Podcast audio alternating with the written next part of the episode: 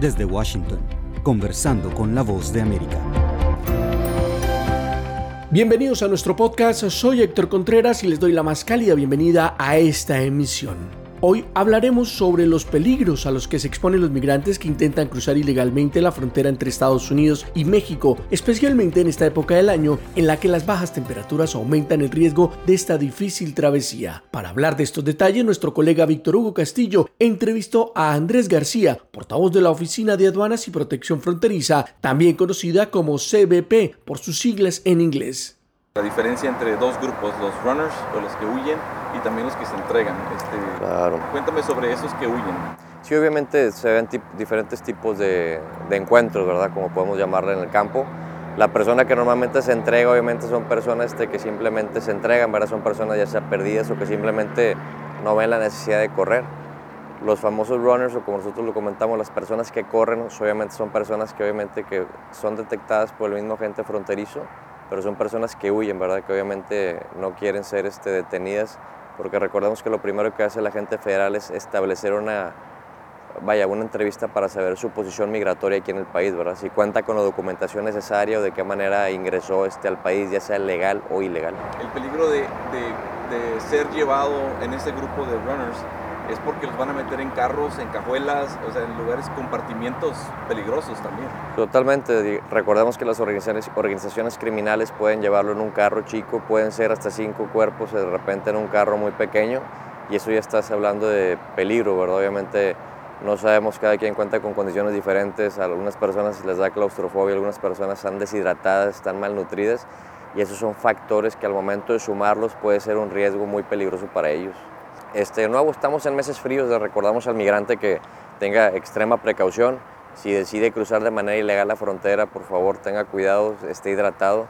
Les invitamos otra vez a aplicar por la aplicación este CBP One Up para poder obtener su, su ingreso legal aquí al país este, y obviamente obtener este, el método legal para que cruce de manera segura. Sí, la verdad que fíjate que un año obviamente muy movido, como siempre, este, este sector se caracteriza obviamente históricamente por tener un número muy fuerte de, de ingresos de migrantes de, de forma ilegal. Este es un, se cierra fuerte el año, como siempre hemos visto actividad obviamente en diferentes puntos del sector. Este, comúnmente, como se sabe, la ciudad de Brownsville es, el, es, la ciudad donde se está viendo un poquito más afectada en estos momentos, pero anterior a eso, te comento, es un sector que siempre se ha visto fuerte. Actualmente siempre contamos con el apoyo de, de entidades municipales, este, estatales, para poder apoyarnos y poder agilizar el proceso para todo el migrante que cruce de manera ilegal. Sí, este, el mensaje para migrantes digo, sigue siendo el mismo de no cruzar de manera eh, irregular por lo peligroso que es el río, ¿no? Sí, correcto. Este, recordamos que el factor número uno relacionado al peligro al migrante al cruzar siempre va a ser el viaje en sí, pero el factor geográfico número fuerte siempre es el río. El río tristemente es un río que ha cobrado muchas vidas Recordemos que se conoce como el río Bravo, este, hay muchísimos remolinos. Invitamos al migrante a pensarlo dos veces, a recordarles que son épocas frías, que obviamente existen casos de hipotermia. Cuando las personas caminan por los ranchos es muy fácil desorientarse, es muy fácil deshidratarse. Por eso les recordamos simplemente que siempre que pase eso, marcar al 911, no, no, vaya, no confiar en el coyote o la persona que lo está guiando y simplemente llamar para salvar su vida, ¿verdad?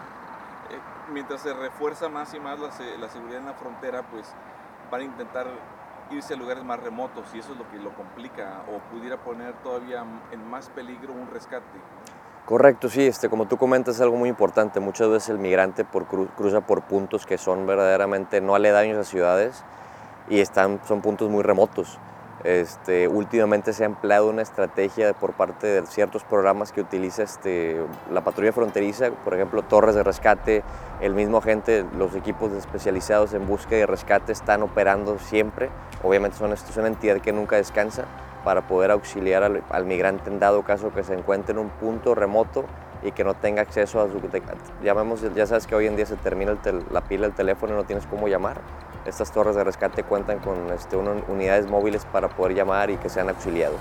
Muchas gracias a nuestro colega Víctor Hugo Castillo por esta entrevista con el portavoz de la Oficina de Aduanas y Protección Fronteriza, Andrés García, quien nos habló sobre los graves peligros a los que se enfrentan los migrantes que intentan cruzar ilegalmente la frontera entre Estados Unidos y México. A ustedes, nuestros oyentes, gracias por acompañarnos en este nuevo episodio del podcast Conversando con la Voz de América. Recuerden que pueden encontrarnos todos los días en nuestro perfil de YouTube o en nuestra página vozdeamerica.com. Hasta pronto.